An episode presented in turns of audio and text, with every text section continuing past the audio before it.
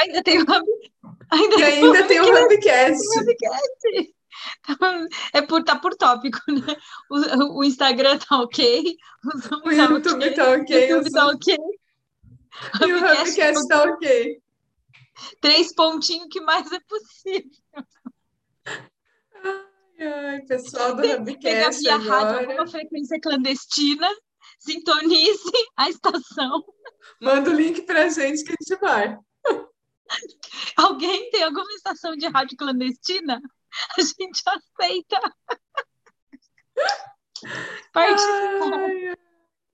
Pessoal do Hubcast, dia 3, leitura do livro 15, galera.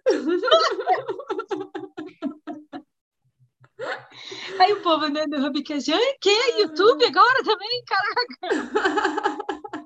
Oi? A pessoa do YouTube, como assim? No Hubcast também? Vocês estão entendendo? Nós vamos dominar o mundo.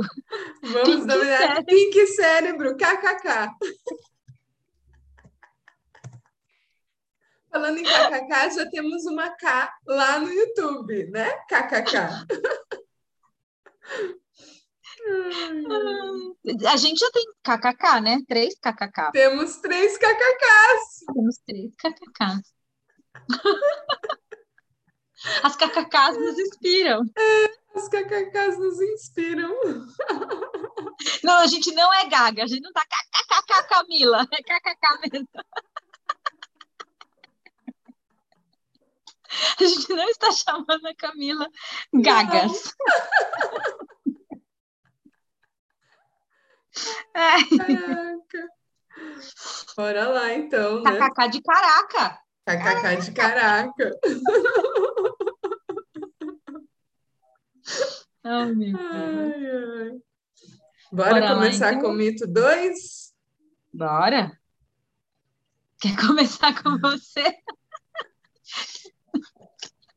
Não comigo, não. Bora lá. Vulnerabilidade não é comigo, né? KKK para você. Esse é o mito 2, galera. Vulnerabilidade não é comigo. Quando éramos crianças, costumávamos pensar que quando crescêssemos não seríamos mais vulneráveis. Mas crescer é aceitar a vulnerabilidade.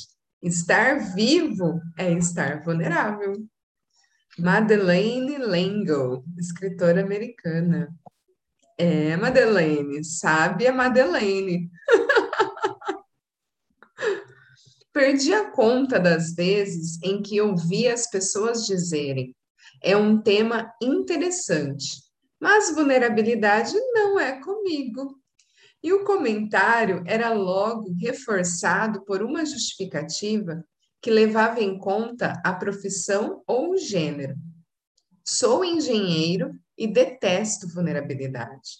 Sou advogada e como vulnerabilidade no café da manhã. Homens não sabem o que é vulnerabilidade. Acredite, eu já agi assim. Não sou homem, nem engenheira, nem advogada, mas já repeti essas ideias umas 100 vezes. Infelizmente, não existe um cartão com passe livre de vulnerabilidade. Não podemos optar por ficar fora da incerteza, do risco e da exposição emocional que perpassam nossa experiência diária. A vida é vulnerável. Examine novamente a lista de exemplos da página 29. Aqueles são os desafios de estar vivo, de estar em um relacionamento, de ter um vínculo. Mesmo se resolvemos, resolvermos abrir mão dos relacionamentos e optarmos pelo isolamento como forma de proteção, ainda assim estaremos vivos e sujeitos à vulnerabilidade. Fazer as perguntas a seguir a si mesmo é bastante útil para quem se vê preso ao mito de que vulnerabilidade não é comigo. Se não souber responder, peça ajuda a alguém próximo. O que eu faço quando me sinto emocionalmente exposto? Como me comporto quando me sinto muito desconfortável e inseguro. Estou disposto a correr riscos emocionais? Antes que eu começasse a trabalhar essas questões, minhas respostas eram: tenho medo, raiva, assumo uma atitude crítica e controladora. Quero fazer as coisas de maneira perfeita com precisão cirúrgica.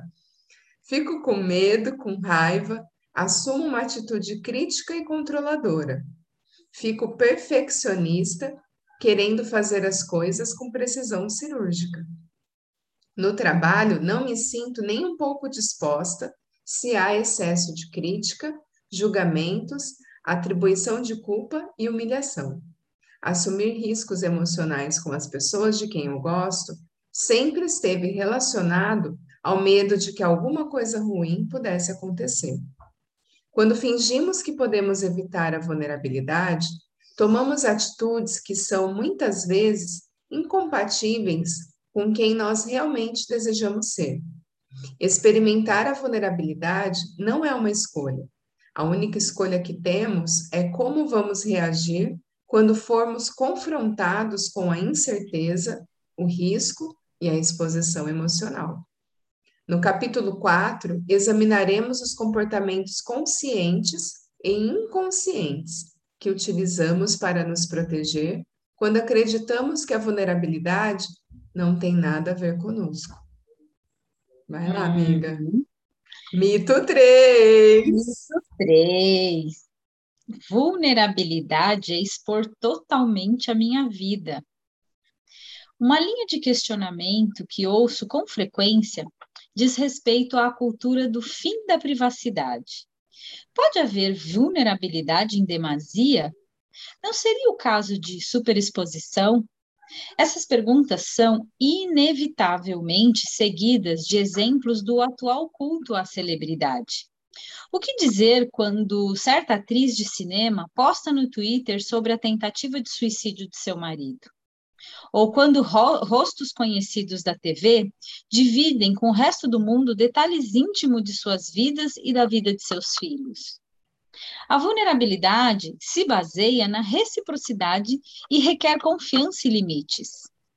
Não é superexposição, não é catarse, não é se desnudar indiscriminadamente. Vulnerabilidade tem a ver com compartilhar nossos sentimentos e nossas experiências com pessoas que conquistaram o direito de conhecê-los.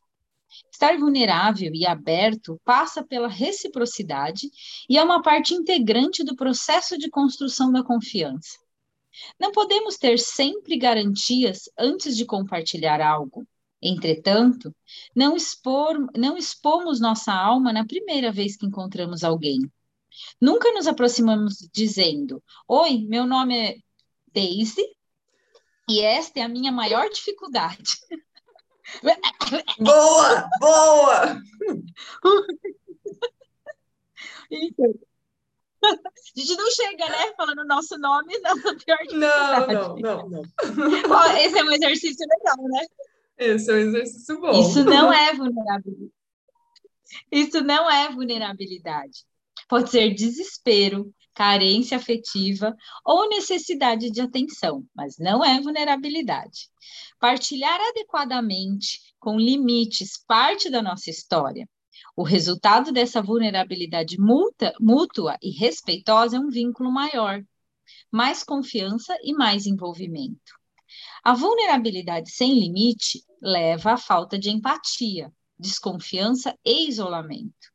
De fato, como veremos no capítulo 4, a exposição total é uma forma de se proteger da verdadeira vulnerabilidade. Portanto, informação em excesso não é um caso de vulnerabilidade demasiada, mas de falência da vulnerabilidade. Quando nos afastamos da sensação que ela provoca para usá-la apenas em situações de carência e necessidade de atenção, ou para nos entregarmos aos comportamentos extremados que se tornaram lugar comum na sociedade de hoje. Para dissipar o mito de que a vulnerabilidade é compartilhar nossos segredos com todo mundo, vamos examinar a questão da confiança. Quando falo sobre a importância de ficar vulnerável, aparecem sempre muitas questões sobre a necessidade de confiar nos outros. Como sei se posso confiar alguém bastante para ficar vulnerável? Se me mostrarei vulnerável a alguém, Se estiver seguro de que essa pessoa não me decepcionará, como saber se alguém irá atrair minha confiança? Como desenvolver a confiança nas pessoas? Não existe teste de confiança, nem luz verde para sinalizar que é seguro nos abrirmos. Os participantes da pesquisa que responderam a essas perguntas descreveram a confiança como um processo de construção lenta, por camadas, que vai acontecendo com o tempo. Em nossa família, nos referimos à confiança como pote de bolinha de gude. Minha filha Ellen teve sua primeira experiência de traição no terceiro ano do ensino fundamental. Durante o recreio, ela contou para uma coleguinha da turma algo engraçado e levemente constrangedor que tinha acontecido com ela mais cedo naquele mesmo dia. Por volta do lanche da tarde, todas as garotas da turma já sabiam de seu segredo e estavam pegando no seu pé. Foi uma lição importante, mas dolorosa, porque até aquele momento ela nunca considerara a possibilidade de que alguém pudesse fazer tal coisa. Quando ela chegou em casa, ela caiu no choro e me disse que jamais tornaria a contar seus segredos para alguém. Estava muito magoada. Foi de cortar o coração. Para piorar as coisas, ela me disse que quando voltou para a sala, as colegas ainda estavam rindo dela com tamanha intensidade que a professora separou e retirou algumas bolinhas de gude do pote que havia na sala.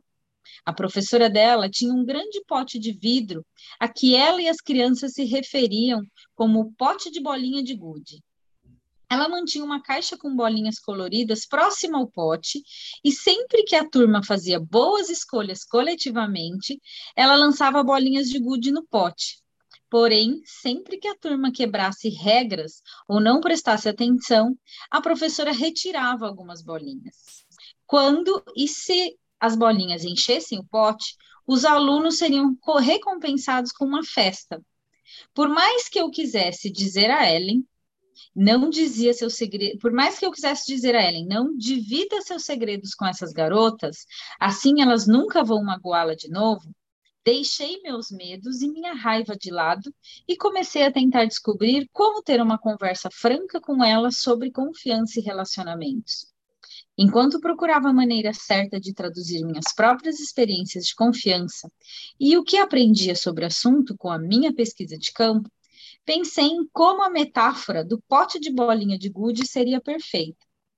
Sugeri a ela que pensasse sobre suas amizades como pote de bolinhas de gude Sempre que uma pessoa lhe oferecer apoio, for carinhosa com você, defendê-la ou guardar o que você confiou a ela, em particular, coloque uma bolinha de gude no pote.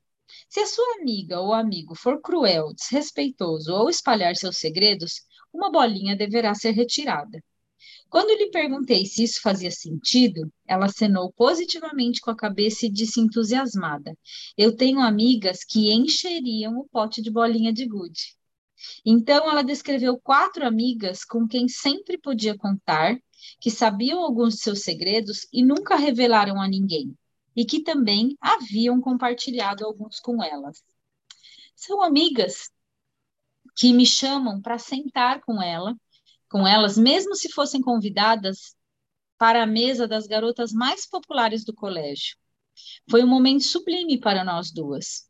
Quando lhe perguntei como essas meninas se tornaram amigas tão confiáveis e dignas de bolinhas de gude, ela pensou por um instante e respondeu: Não tenho certeza.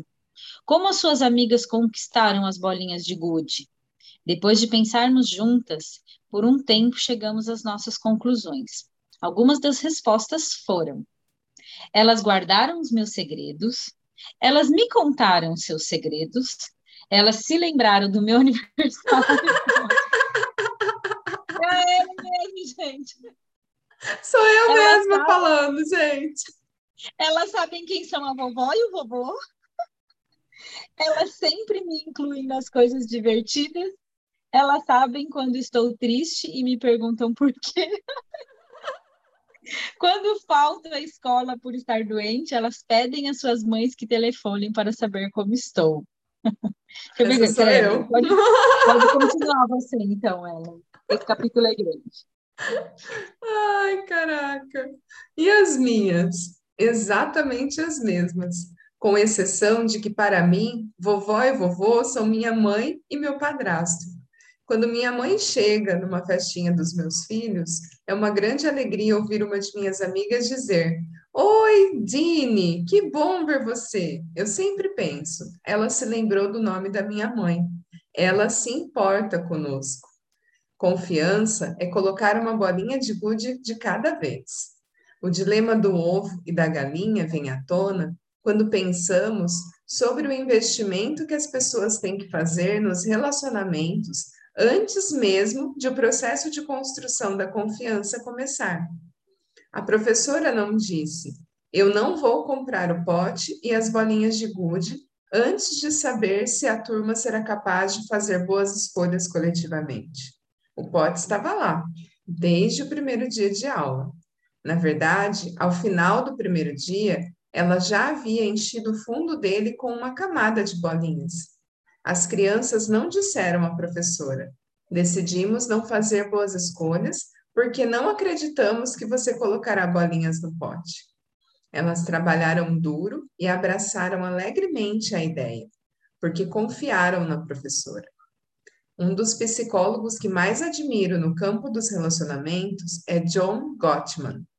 Seu livro The Science of Trust Emotional Attunement for Couples A Ciência da Confiança Sintonia Emocional para Casais é uma obra inspiradora sobre a anatomia da confiança.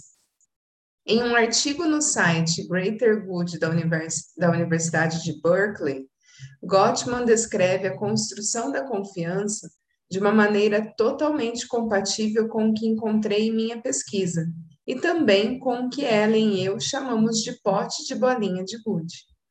De acordo com a pesquisa, descobri que a confiança é construída em momentos muito pequenos, que eu chamo de momentos de porta entreaberta. Em qualquer interação, há uma possibilidade de conexão com seu parceiro ou de distanciamento dele. Vou dar um exemplo disso em meu próprio casamento. Certa noite, eu queria muito concluir a leitura de um livro policial.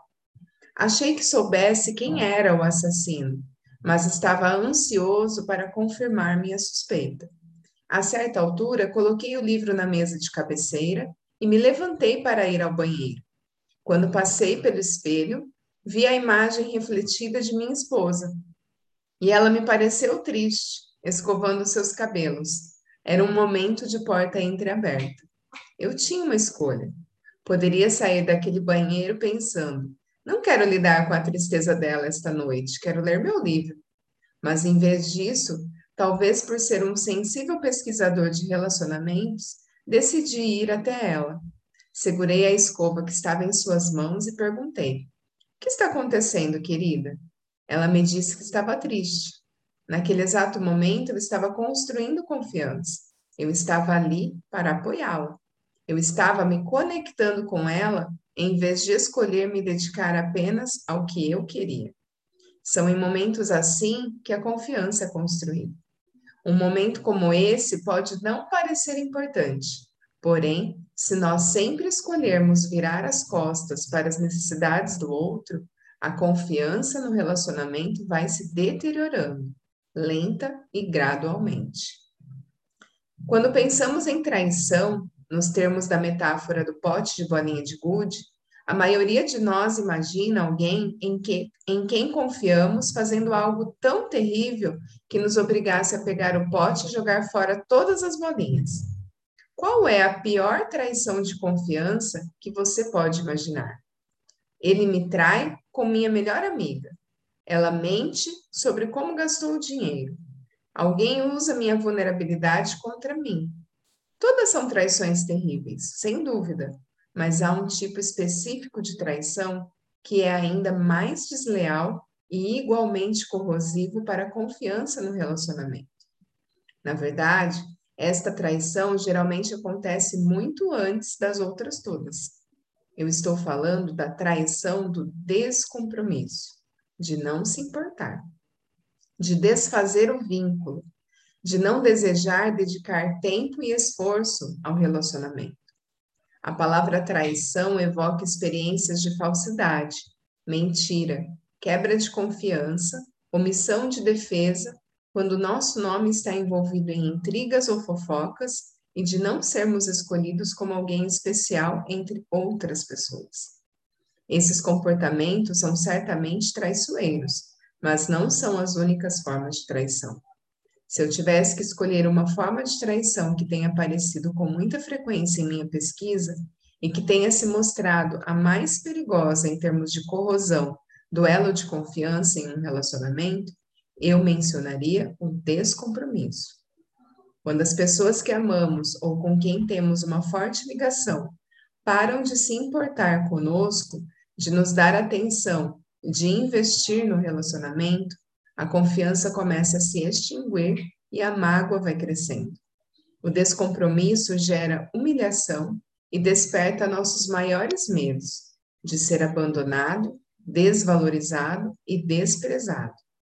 O que pode fazer dessa traição obscura algo muito mais perigoso do que uma mentira ou até mesmo do que um caso fortuito, é o fato de não conseguirmos localizar a fonte de nossa dor. Não há acontecimento, nenhuma evidência explícita de ruptura. E isso pode deflagrar um processo de loucura. Podemos dizer a um parceiro descompromissado: Você não parece mais se importar com o nosso casamento. Mas sem uma prova disso, a resposta pode facilmente ser a seguinte: Chego em casa todo dia do trabalho às sete da noite. Ponho as crianças na cama, levo a família para passear no domingo. O que mais você quer de mim? Ou no ambiente de trabalho, quando sentimos vontade de dizer: Por que não me dão mais feedback? Digam que gostam de mim, reclamem de alguma coisa, mas me façam lembrar que eu ainda trabalho aqui. Com os filhos, as atitudes têm mais peso do que as palavras. Quando paramos de nos interessar por suas vidas, não perguntando mais como foi o seu dia, nem querendo saber mais de seus gostos musicais, de suas amizades, eles ficam ressentidos e com medo, em vez de aliviados, independentemente do temperamento que os adolescentes possam ter. E por não conseguirem expressar bem como se sentem com nosso desinteresse, quando paramos de nos esforçar para participar, eles começam a agir de maneira extravagante, pensando: isto vai chamar a atenção deles. Assim como a confiança, a maioria das experiências de traição se acumula lentamente, com uma bolinha de gude de cada vez. Na verdade, as traições grandes e visíveis que mencionei antes são mais frequentes após um período de desinteresse e de corrosão lenta da confiança. Para concluir, a confiança é um produto da vulnerabilidade que cresce com o tempo e exige trabalho, atenção e comprometimento total. Confiança não é uma postura nobre, é uma coleção de bolinhas de gude que cresceu. Uau! Caraca! Adorei. Muito fofo. E enquanto você estava lendo, eu já estava aqui, né, no sorteio e tirei a carta. Uhum. Ai, é doido, né, essas coisas que a gente faz aqui. Mas é, fala muito também essa coisa de, de estar tá na presença, né? Que a gente sempre fala aqui, dessas coisas dos relacionamentos serem construídos diariamente, né? Sim. É, então, às vezes, quando você fala assim, ah, é, como ela trouxe aqui no final esses exemplos, né? Às vezes é, a coisa está acontecendo, mas se você não perguntar ou não trouxer a clareza para isso, a presença, é o uhum. seu ponto de vista sobre aquela situação, né? É só um lado. É só um é, lado. E aí, aquela coisa que é pequenininha vai ficando grande se você não olha para ela. Esse ressentimento, né? Vai crescendo. vai crescendo, né? E aí, se você não olhar para isso, quando você vê, então, quando esses, os relacionamentos acabam, é o que a gente sempre fala, né? Não é da noite para o dia. Se você não. for parar para pensar, fazer esse exercício com todas essas perguntas que a gente já trouxe até aqui, a gente percebe que tem algo maior que você deixou de olhar lá atrás, né? Porque é como a gente já leu em uma das leituras aqui Relacionamento é, é todo dia, é diário, seja com Escolha marido, diária. Uhum. E com você diária. mesmo, né? Começa... Esse descompromisso, eu acho que esse descompromisso com o outro, ele começa antes. Ele Sim. começa primeiro com descompromisso com você mesmo. E, e, não, e sem ir para o ponto de vista de que descompromisso com você é falta de cuidado ou desleixo. Não, não é, não é só autocuidado, não, gente. Não a gente está é falando de algo mais. No, no geral. O buraco é mais embaixo. Exato, Eu acho que essa falta de autocuidado, na verdade, é só um reflexo de algo maior que está lá, lá atrás. Assim como ela colocou que o excesso né, é para esconder algo, né? E aí vem é. os insights aqui de uma galera que a gente teve contato, né? Que, tipo, parece se expor 24 por 7 e se expõe. E se mas expõe o quanto realmente. que essa exposição cria uma barreira e você percebe que não tem intimidade. Porque não é a então exposição que cria a conexão, é a né? A conexão é criada pela sua disposição de criar conexão. É diferente. Exato. É diferente. Não é porque eu estou contando o meu segredo que é para você que eu quero me conectar com você. Exato. E aí, quando você percebe isso, onde fica o espaço da confiança? Porque a conexão tá aí, né? Desse espaço. E aí, para quem escolhe? Esse tipo de conexão com muito kkk. Com muito kkk e sem mimimi. Vem pro Hub. Porque com certeza, independente da forma como a gente se expõe aqui, porque sim, isso é uma forma. Eu acho que quando nós criamos, né, Ellen, o Café com Leitura, foi também para a gente acessar um pouco dessa vulnerabilidade, porque a gente já julgou muito a galera do digital, mas muito. julgou como uma defesa por não saber usar, no meu caso especificamente. Eu tinha um bloqueio. Então, em vez de eu ficar falando, ah, você expõe demais, você expõe demais, o que, que você, o que, que Olha seria de pior? Isso, né? Exato. Porque sempre então, tem é alguma coisa, gente. Exato. Aquilo que te incomoda, galera, olha. Põe olha. um espelho na frente. Exato. E hoje foi engraçado, que hoje eu, eu tô aqui com o difusor e eu cheirei e o cheiro me incomodou. Eu falei, caraca, eu gosto tanto disso aqui, por que, que hoje tá pegando? Depois eu vou lá descobrir o que, que tá Qual alinho que é? O bergamota? Bergamota. Ah! ah! Ai, caraca, por que que tá incomodando? Então é sobre isso mesmo, gente. É, e eu acho que assim, trazer leveza para esse olhar. Eu acho que o exercício Sim. que eu e a Ellen faz aqui no Hub, a gente brincou, né? A gente sabe que o buraco é ali. A gente põe o um pezinho no buraco, mas a gente põe rindo, né? Põe tipo, rindo. É o que está certo sobre isso, kkk. Não tem é. mais mimimi, galera. Porque quando a gente começou, a gente ainda estava no espaço do mimimi, né? Tanto que a gente e quando começa, na verdade, que... o mimimi, né? É muito rápido, hum. né? É muito rápido. É Ai, caramba, tô no mimimi. É tudo Cadê sobre mim. Oh, oh não. Mimimi. Oh não, oh não. Ó, oh, mimimi, gente. Quando a gente fala mimimi, é isso aqui, ó. Mimimi. Eu, eu, então, mas eu. percebe, né? Com quem que a gente aprendeu esse então, mimimi, né? Percebe. é, é, é, é, baixar barreiras, porque sempre tem. Pra se a gente está disposto a receber, a gente recebe de todos os lugares, de todas as pessoas, gente. Sempre. É, é, sem forma e estrutura e sem definir o que é certo e o que é errado, a maneira como isso vai vir. A gente tomou o maior gente... capote, mas, putz, tudo que a gente acessou agora foi graças a isso, de alguma forma. E olha só que doideira, a gente foi por uma escolha consciente, presente. Em alguns momentos caiu em algumas armadilhas, caímos, porque não estava na presença, enfim, Exato. foi na empolgação. Se fez de menos, mas... né? O consciente interno ainda estava lá reprimido, né? Só que hoje a gente ri de tudo isso. E reconhece o quanto que aprendeu também a partir disso, né? É, são experiências que a gente vai colocando na nossa bagagem, e às vezes, assim, muito dessa leitura que a gente está trazendo agora, como seria se eu tivesse lido lá com 17, 15 anos? Cara. Mas não seria a mesma coisa. Não, é. Sim, talvez não, não conectasse, ou sim. ia achar chato, porque, né, adolescente, pelo amor também, né? Tudo é chato. Ah, é muito mimimi. Olha, temos que criar um produto para adolescentes mimizentos. Como sair do mimimi da adolescência? Meu produto para adolescentes mimizentos é barras, amiga. E a Camila está aqui de prova.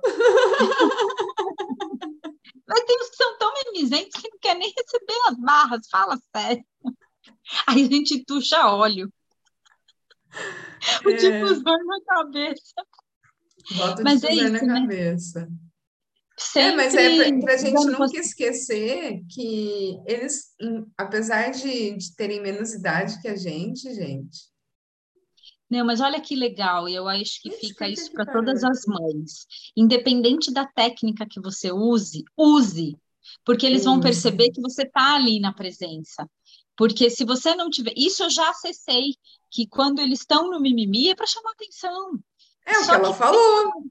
É que tem uma falou. desconexão, mas reco- é, o quanto a gente está disposta a receber dessa desconexão. E eu acho que também é um ritual de E passagem. não que se fazer de errado também, né? Porque também a desconexão pode ser um ponto de vista deles, Exato. né? É, e Porque que é o que ela como você falou. expressa a sua conexão é diferente para cada um. Não, e é muito do que ela e o falou. quanto que eles também estão dispostos a falar do que eles precisam para se sentir conectados com você. Não, e muito mais também o que ela falou, que nesses, dependendo da situação ou do momento, as ações valem mais do que as palavras. Sim, E aí é que vem o que conecta. Porque às vezes você pode não estar conversando com a pessoa, mas um olho no olho, um abraço, e aí vem a cartinha. vai, manda. Ai, dê um beijo apaixonado em alguém. Pode ser seu esposo, noivo, namorado ou qualquer pessoa pela qual você se sinta apaixonado. Que legal! Então, aqui é porque a gente entra no piloto automático, né? E às vezes tudo que a pessoa quer ali é só um Exato. E Sem falar nada, né? É, porque isso a gente sabe que conecta. A gente já falou, né, aqui dessa coisa do abraço, da, né, terapia do abraço, terapia do beijo, terapia do sorriso, enfim. Tudo isso agrega. Então, aqui acho que pode ser além de um beijo apaixonado, pode ser um sorriso na presença, pode ser um um abraço. abraço. Sim, uma E assim- mensagem, né, que você mande para uma pessoa que de repente faz tempo que você não fala com ela e você gostaria de se reconectar, sentir, né, de novo essa conexão com a pessoa. E olha que legal, às vezes a, a- a gente está conectada com as pessoas sem saber, principalmente quando fica naquela coisa de a pessoa vinha em pensamento, essa é a hora, sabe? Para, Essa ok, é por que essa pessoa veio aqui no meu pensamento? É, Chama, exato. porque pode ser aquilo que a pessoa, a pessoa esteja tendo que receber naquele momento. E aí, às vezes, numa conexão simples dessa, pode se criar algo muito maior. Eu acho sim. que esse é o convite, né? Também para a gente deixar de ser vulnerável. Porque quantas vezes a gente fala assim, ah, não, já falo tanto tempo com a pessoa, estou sem falar tanto tempo, agora eu vou ligar para ela. Exato, o quanto você está disposta. Às vezes você é quem está precisando desse contato, né? E a gente sempre Exato. vai, ai, por que que essa pessoa está vindo na minha cabeça? Será que ela está precisando de alguma coisa? Não, e às É. vezes é você que está requerendo da energia dela, Exato. né? Mas aí a gente vai para o espaço, oi, tudo bem com você? Não para de pensar em você, tá tudo certo com você? E às vezes é o problema é- oposto. Ai, caraca. Muita doideira. Mas é, é isso, né? Eu acho que o que está trazendo também um pouco disso, e vai ter tudo a ver com o próximo capítulo. Tudo a ver. Tudo a Depois ver. desse exercício aqui, vamos ver cenas do próximo episódio aqui dos nossos, das nossas Ai, ai, leituras, gente. Muito doido. muito doido.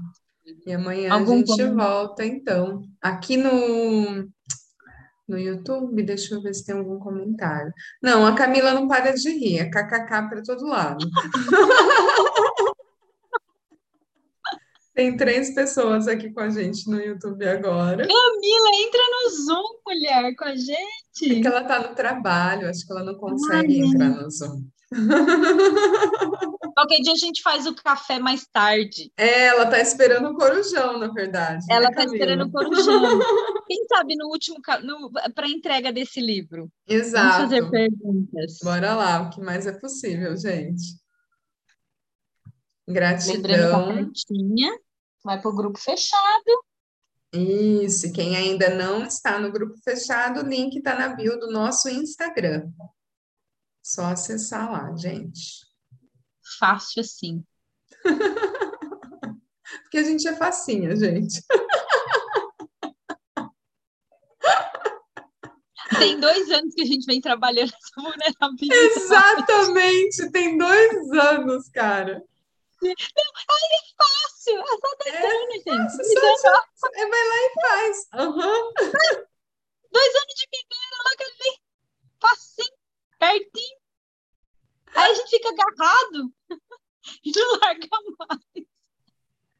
Ai, caraca. Ai, é isso, galera. Gratidão a todos que estiveram aqui com a gente. E amanhã a gente volta. Porque é fácil. Porque é fácil, porque a gente escolhe facilidade. E escolhe estar presente. Bora, gente. É isso. Saindo em três, dois, um. Beijinhos, até amanhã. É.